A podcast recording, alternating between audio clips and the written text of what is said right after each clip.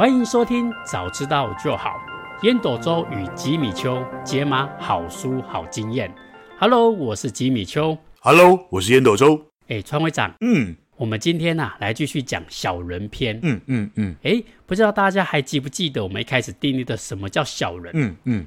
川会长那时候讲的非常非常的好，没有人呐、啊、天生是小人。嗯，你可以想象那个我们刚出生的婴儿小 baby，嗯，不可能刚出生的时候就拿一一把刀在后面捅你一下嘛，对不对？对，对，没错。对，对，嗯，所以啊，他们基本上会做出一些小人的行为，他们只是在环境中啊做出对自己最有利的一个决策而已。嗯嗯嗯，所以有可能会伤害到你。哎，所以我们上一集啊有讲到，就是那些小人啊，可能因为在比较当中，他产生了嫉妒心。嗯。他不想要过得比你差，嗯嗯嗯，所以他就可能会想要陷害你啊。诶，我不知道创会长还记不记得我们以前的时候有讲过，嗯，想要让你的成绩变好有两种方式。对，第一种是让自己非常的努力向上、认真的学习。嗯哼。第二种就是想办法把在你上面的人把他搞差，有没有？把他干掉嘛？对对对对对对，嗯、在他便当里面下、嗯、下泻药啊，有没有？那考试的时候落赛。没错，嗯，这个都是因为嫉妒心所产生的。嗯哼。所以啊，我们今天呐、啊、就来讨论一个话题，就是每个人都会有的一个群体，嗯，叫做公司跟组织。对，哎，对啊，你看。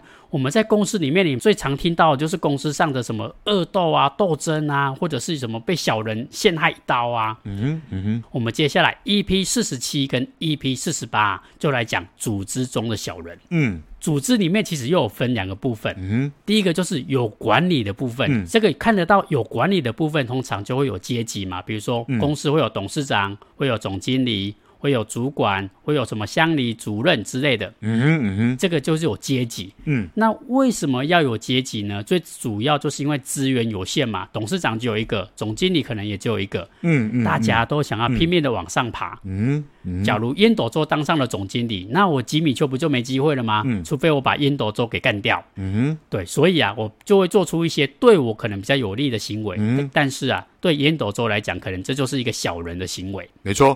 嗯，哦，所以我们 EP 四十七讲的是有管理、有阶层、有制度下那些的小人。嗯嗯。那我们 EP 四十八呢，就来讲没有管理的情况下，嗯哼，哎，什么叫没有管理？就是缺乏监督。嗯哼，哎，比如说好了，我们有些什么车马费啊、伙食费啊，嗯哼，这个不可能就是主管随时在你旁边看着你有没有老实的去报这个油资嘛，对不对？嗯。那缺乏监督的情况下，也会有一些小人的行为哦。嗯哼，嗯哼。所以，我们接下来的 EP 四十七跟 EP 四十八都在讲组织中常见的那些小人。嗯嗯。好，在这一讲里面呢，有组织的管理里面啊，有阶级啊，主要呢，我把它分成三个部分、三个观点来跟听众朋友分享一下。嗯哼，嗯。第一个就是，你看，既然有阶级，就有人说嘛，五告衰少的红台位。就是有人在斗争的时候，你可能不想去争夺权利哦，嗯哼，嗯哼，你莫名其妙都中枪了，有没有？嗯嗯嗯。所以啊，我们第一个观点，我们就来讲如何自保。嗯，好哦，好哦。对，因为并不是每个人都想要争夺权利嘛。嗯。但如果你不想要争夺权利的时候，我们今天啊就来探讨你要怎么样的保护自己。嗯嗯嗯嗯。我发现啊，不是只有我们人类会保护自己哦。嗯。哎，川会长，不知道有没有听过一个词叫假惺惺？你这两真的很假惺惺。嗯嗯。我们会有公猩猩跟母猩猩。嗯。简单来讲啊，猩猩的权力斗争是非常大的哦。嗯哼，就是这个猩猩里面只会有一个猩猩王，就是一个国王。嗯，剩下的呢，大家都要服侍他。嗯，公猩猩里面有一个很特别的一个潜规则。嗯哼，这些猩猩其实他们也会对那些小孩子很好，所以啊，只要有星星妈妈嗯去照顾那些小星星，照顾他的小孩，嗯哼，这个星星国王就不会去欺负他。嗯哼嗯哼，然后就就这样子潜规则。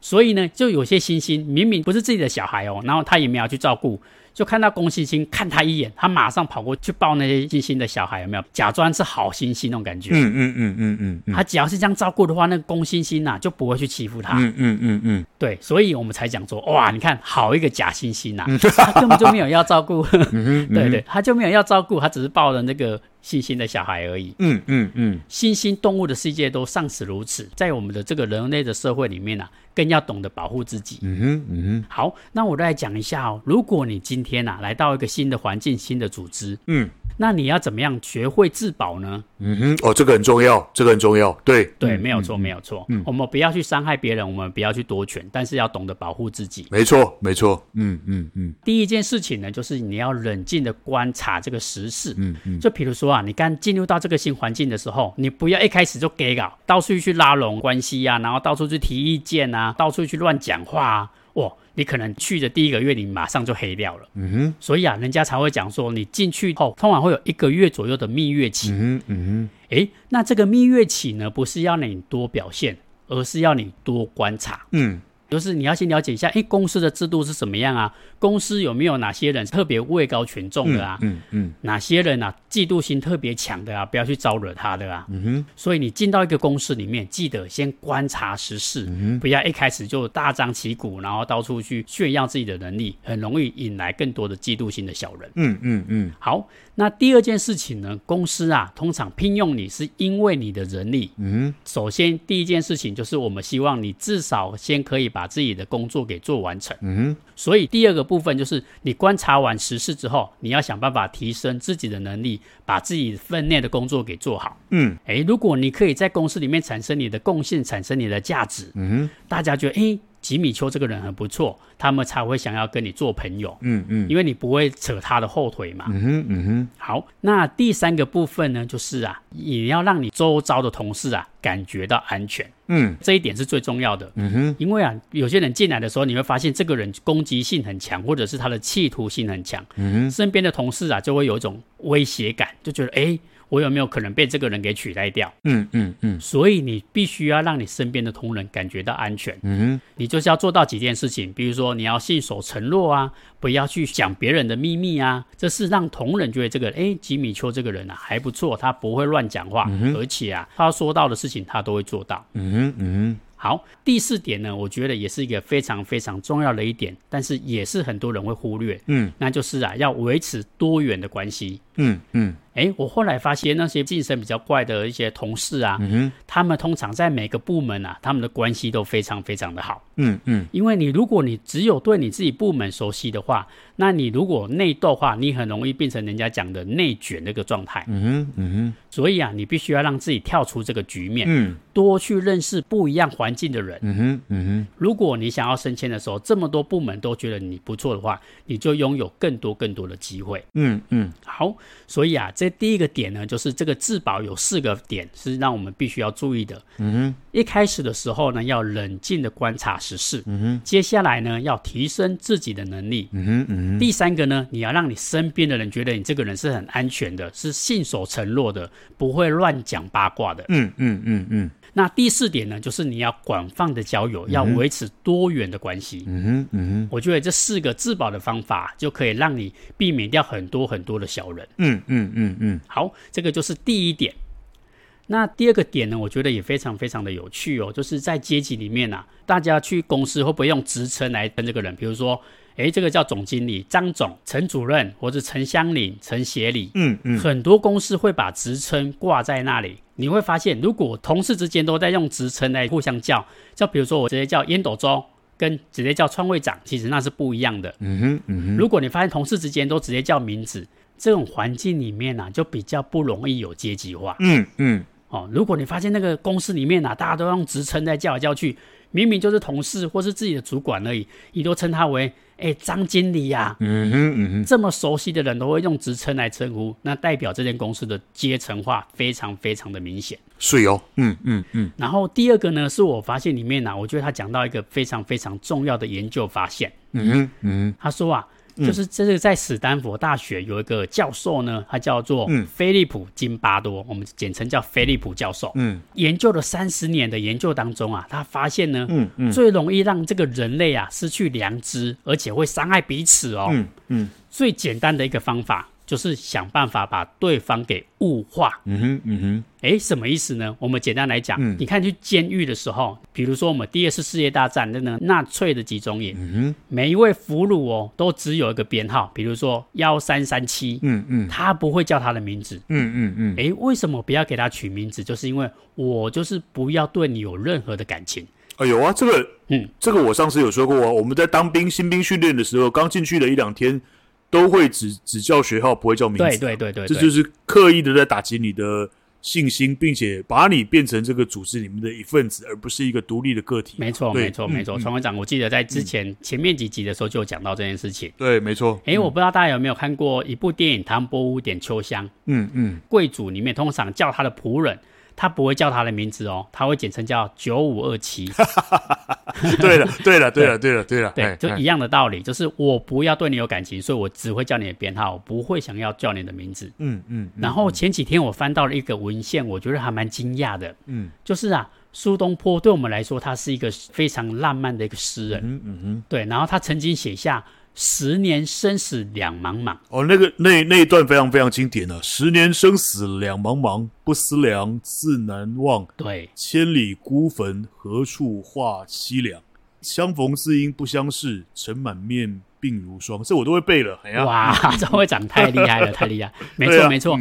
你看这段诗词多美啊，对不对？就是那个有一种悲伤的凄凉美感。嗯嗯嗯。可是呢，我后来翻到一个文献，它里面有一段讲到，他说。他居然把他的妻妾哦，他的小妾，他居然轻易的把他送给其他人。嗯嗯嗯。哎、你看这么爱爱老婆的人，竟然可以轻松的把他的妾送给别人哦。嗯哼。而且啊，还包括两个已经怀孕哦，有自己的小孩子的，都还把他送给别人。嗯哼嗯哼。哎，为什么会这样？嗯，那是因为啊，他发现那个时代啊，那些妾啊，其实都是用买的。嗯。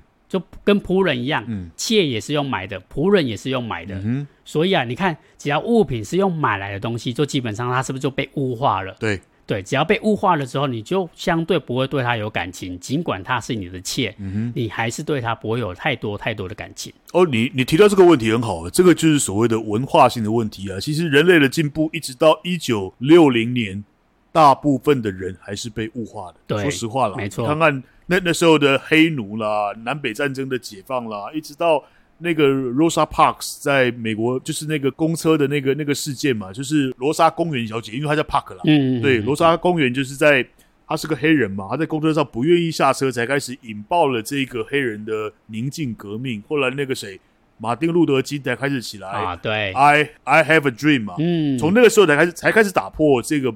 把人物化的这个过程啊，那个东西是文化。这个改天有机会我再来讲，因为包含了我后来历史读的越多，你会发现那个每一个时期的文化都是让你难以想象的。例如说，汉武帝是一个双性恋，你绝对想象不到吧？以前我们在念历史的时候，嗯、秦皇汉武，哇，那个那个那个那那是不得了的事情啊！结果后来我读的资料越多，这个东西包含连霍去病啦什么的这些人。都，你仔细看哦，古代的时候那些名将，对，那些名将哦，居然跟写信写给君王，有些写的跟情书一样。我要告诉你们，他们真的是情侣啊！真的，我这个这个是对，这个这个这我这我改天有机会再跟大家讲。对，因为刚好吉米提到这个物化，所以这个以前的这个包含像印度的种姓制度啦，其实这个整个人类的文化还。还是有很多很多难以想象的地方了。哎，来来，话题扯远，来来，我把它拉回来，拉回来，拉回来，来继续。感谢创会长，哇，我觉得这个真的很有趣，改天我们来来探讨一下。嗯嗯，对，反过来想很简单，就是你为什么会对你的小狗小猫给它取名字？嗯哼嗯哼，哎，你有没有发现有名字之后，我们对它的感情就是不一样了哦。嗯哼，好，所以如果你到了一个组织，到了一个公司，嗯，你发现他们都是用职称，不是叫你的名字，嗯，这种公司就通常可能是阶级化比较明显的公司。嗯嗯，没错。那在阶级化比较明显的部分，你就要懂得刚刚我们第一点讲的，要懂得自保，嗯嗯，不要这么容易的被卷入权力的斗争里面去。嗯哼，嗯哼，好，这个就是第二个部分。第三个部分呢，就是诶，如果你想说，对环境我也熟悉了，我也知道怎么自保了，嗯，只是我总是要交朋友嘛，对不对？嗯哼，好，这时候你想要好好的交朋友，我们这时候最怕的就是识人不清。嗯嗯，诶，觉得他是好朋友，结果他最后捅你一刀，出卖了你。嗯哼，所以我们有一个非常非常简单的准则，嗯、就是啊，嗯，看看他的好朋友是谁，基本上啊，他就八九不离十，就是这样子的人。嗯嗯嗯。嗯哎，之前创会长有提过嘛，就是，嗯，通常啊，你的个性啊，或者是你的能力啊，或是你的财富、你的地位，通常是你身边最亲近的五个人的综合体的平均值，差不多，嗯嗯。所以啊，我们并不是说这五个人就一定都很相像，只是你会发现这五个人可以当成好朋友，嗯，一定是啊，是个性上或者是价值观，嗯，一定有某种程度的契合，嗯嗯嗯。嗯嗯哎，所以啊，如果你想要知道说这个人能不能深交，你就看他的好朋友。嗯，主要有两个指标，第一个叫多元化，嗯，第二个叫长久性。嗯哼，嗯，哎，什么叫多元化？嗯，如果你发现，哎，烟斗周他的朋友里面。哇，什么样的人都有，比如说，嗯，有律师，有教授，有黑手，嗯，然后有那种修车工，有装潢师傅。哦，这我真的什么都有，对，我的朋友超多的，对，对对对，没错没错。哎，如果你有发现你什么样的朋友都有的话，那这样的人，比如说烟斗周，我就觉得他可能比较没有阶级的观念。嗯嗯嗯，对嘛？因为如果我有阶级，就像以前贵族只会跟贵族当朋友嘛，对，他们不会跟奴隶当朋友嘛。对对对，他们的阶级制度就很明显。哎，如果你发现他的身边朋友啊，三教九流都有这种人啊，你就比较放心。嗯，嗯嗯他们比较不会有阶级制度化。嗯哼，哎，相反的哦，如果你发现他的朋友啊，背景都跟他很像，嗯、就比如说，哎，吉米邱是工程师，嗯、他身边的朋友只有工程师。嗯，嗯哼，然后他也只跟工程师做朋友。嗯，你会发现这样的人不是不好。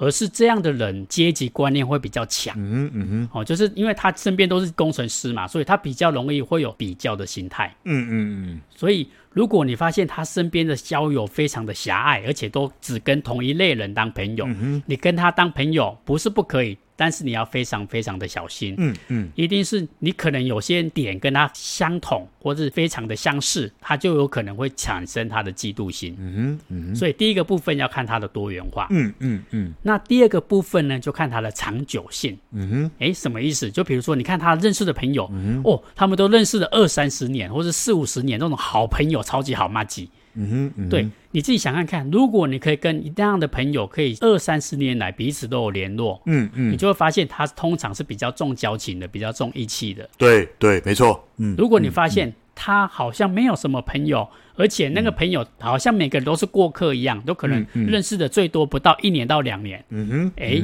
他有可能就只是阶段性的认识你哦。嗯嗯嗯，对，那可能他背后有一些目的跟原因。对，不然为什么他的朋友？就是过那段时间之后，他就没有持续的深交，嗯，一定是把他当成垫脚石，还是把他有其他的目的性？嗯哼，对对对，嗯嗯、所以啊，我们在交友方面，你只要看看他的好朋友有谁，主要用两个观点，嗯、第一个叫多元化，嗯、第二个叫长久性。简单说是够不够多，够不够久，对不对？是不是这样？对对，没错没错。简单说没错，够不够多，够不够久？对，嗯嗯嗯。所以呀，如果我们要避免小人啊，就可以从这三个部分，先懂得自保，然后去看看这样的环境有没有阶级化很明显，然后再看看你身边的同事、你身边的朋友，嗯，诶。他是不是值得深交？嗯、如果有这三个观点呢，嗯、基本上啊，你就可以避免掉很多很多会陷害你的小人。嗯嗯、好，那不知道烟斗周对这个部分啊，有没有特别印象深刻的部分，嗯、或是有一些启发，可以跟我们的听众朋友分享一下呢？好哦，好哦，来，我们继续讲一下，刘轩居然花了这么大的篇幅在讲五种小人，嗯、就知道。小人带来的不幸哦，确实确实非常非常的可怕。嗯，没错。那今天我们进到第三种小人，来，我们还是复习一下这个小人的定义哦。嗯，小人就是会对我们不利的人，会对我们有害的人，对吧？对对，没错。哦，再来第二个，刘璇重新定义了小人为什么是小人。刚刚吉米秋已经说过了嘛，每一个小朋友这个生下来都这么可爱啊，这么样子的纯真浪漫，笑起来根本像个天使一样，他绝对不会刚学会走路的时候。就拿一个剪刀从背后捅你一刀，但是为什么会变成小人？刘轩的观察，刘轩的研究是说，是因为环境来造成，嗯、是因为环境环境来造成的。因为小人根本不是因为你，小人都是为了他自己，没错没错，为了他自己的利益，为了他自己的生存，他需要别人的支持，他想要抢那个地位。嗯，所以这一章呢，我们讲第三种小人。就我个人的研究了，就我个人看刘轩这些书，还有其他的，我会认为这个所谓的在阶级分明的环境下，阶级斗争、争权夺利的小人，是这五种小人里面最最最可怕的一种。嗯，那这种小人哦，最容易发生在哪里？发生在嗯大公司哦，对，大的家族对哦，这个宫廷啦哦，或者是官僚体系里面，嗯，它会造成怎么样？它会造成那些人哦，都很表面虚伪，嗯，然后嘞。私下陷害，没错。然后嘞，这个势利势利眼啊的的那种嘴脸，嗯，好不好？然后啦，勾结啦，贪腐啦，更可怕的是哦，踩着别人的头顶往上爬。对，OK，对强欺弱，上欺下，不是有个台语说什么？丁西关 A 西 A 西关笨低吗？哦，对对，这个这个在在在在我小时候，我常常听长辈这样说了，就是哦、呃，那种连长欺负排长，排长欺负班长，那班长知道拿你这个二兵开刀了，对不对？嗯，所以太多太多的案例哦，真的显示哦，显示什么？权力真的是最最最终极的春药。没错，对，这个是美国到现在还活着的那个季星吉，已经好像一百零一岁还是九十九岁，我忘记了。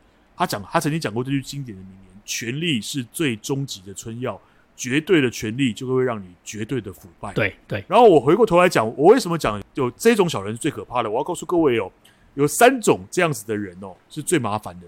第一种叫做先天的，很奇怪，吉米修，你回想一下你的成长过程，嗯嗯嗯，有一种人哦，他一生下来就是一个控制狂，诶，他是先天的哦，嗯嗯，他从小到大就喜欢抢风头，喜欢抢地位，对对对，没错没错。哦，然后嘞。拿着鸡毛当令箭，想要控制别人，想要垄断资源，这是第一种人。嗯，哦，没错，所以我简称他叫控制狂。嗯，第二种人叫做恶婆婆。什么叫恶婆婆？就是一家己可以用欺负鬼。啊哦，但是他被欺负过之后，有这种报复的心态。哎，那个吉米丘，你们可能比较年轻，没什么。在我们那个时候当兵，还有所谓的学长学弟制。哦，对对。哦，那个。等到媳妇终于熬成婆的时候，我要告诉你有有一些学长真的是极度的变态、哦嗯。他当年被欺负的，像我，我是当年被欺负的，我绝对不让这东西祸及下一代。但是有一些人是我当年被欺负的，我现在加倍的奉还，他加十倍奉还。对对，嗯，哦，这是第二种。对，第三种就是所谓的自求多福型。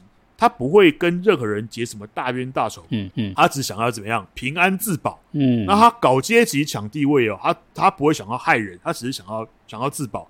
所以呢，我们把这这三种小人，我再跟大家讲一次哦。第一种就是我刚刚称的控制狂，你真的搞不懂哦，他一辈子都在抢，嗯，一辈子都在争，这种人哦，麻烦你敬而远之啊，嗯，没错，当哎当香瓦横立的香瓦。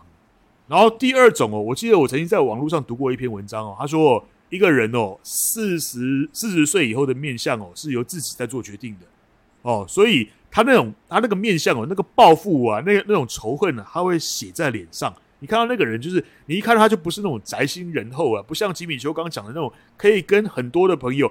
我我记得我曾经上过一个课，他曾经讲过一句话。如果一个人身边有一二十年的老朋友，如果一家一家公司里面有待一二十年的老员工，就代表这个人这一个老板一定很有德性。嗯，没错，一定很有德性，他待人一定忠诚，对，一定受人信任。对，所以第二种哦，这种所谓的恶婆婆啊，就是当兵学长学弟制这种啊，也一样啦，能够离多远就是多远。那第三种，你就可以跟他和平相处，因为井水不犯河水。大家只是为了平安自保，这种人你可以跟他结盟当朋友，彼此的公平的对待，彼此互相的帮忙。这是我大概从刘轩的书里面的一些就是叙述了，还有我自己的一些人生的反省，这是我想要跟大家做的一些分享。来，吉米，哇，谢谢川会长，哇，还帮我们分类了三种小人，帮助我们去识识别那些小人，我觉得非常非常的重要。嗯嗯，哎，我尤其是那个媳妇熬成婆，我觉得这个恶婆婆啊。嗯是最常见、最常见的。嗯嗯，哎，有时候我们发现那种最可怜的人，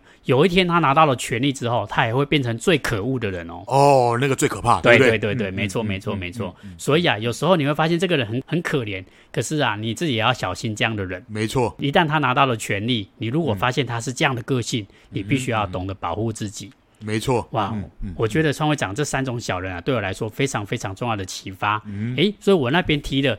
四种自保的方法，还有创会长告诉我们发掘三种小人，嗯，所以啊，我非常非常的期待，就是创会长关于我们这一集呢，有没有比较好的方式可以帮我们做 call to action 呢？好哦，好哦，我刚刚说过了，这一种小人是这五五种小人里面最最最可怕的。嗯。那我也必须坦白说，这是一个永恒无解的问题，嗯，不管是生理上或心理上。来哦，之前我也曾经跟大家讲过，在那个鸡啊，就是那个 chicken。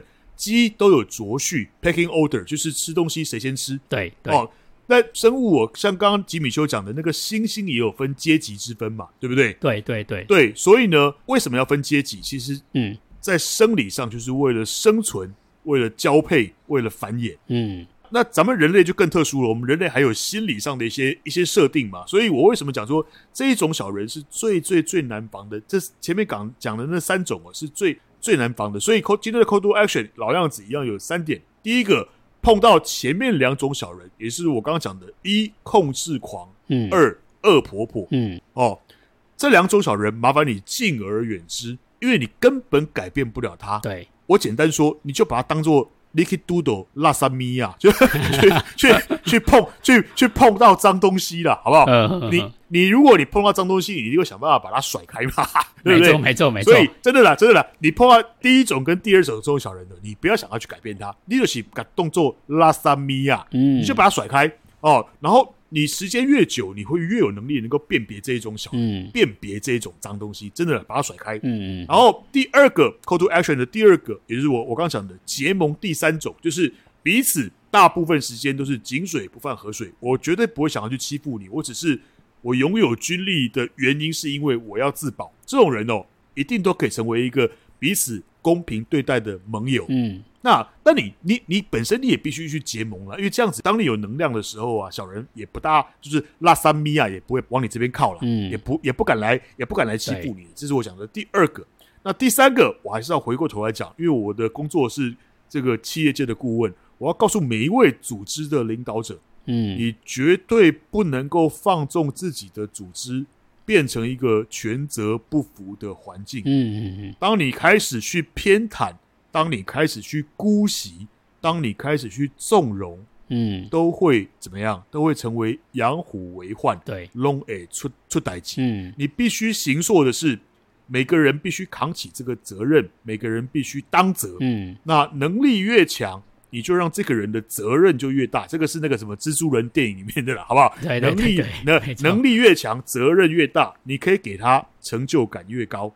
但是你绝对不能够放纵，变成怎么样？声音越大，权力越大；关系越好，权力越大。例如说，在明朝的时候，你如果是姓朱，哇，那就不得了，你走路就可以走横的嘛。你可以变成，嗯、你可以，你可以变成螃蟹，你可以变成帝王蟹。不管你其他，你你姓吉，你姓邱，你姓周，你姓燕，好，拍谁？你只要碰到姓朱的，你通通完蛋。嗯，因为这个东西就是权力的终极的春药，没错，好不好？所以呢，我今天的 to action 有三点：一，碰到。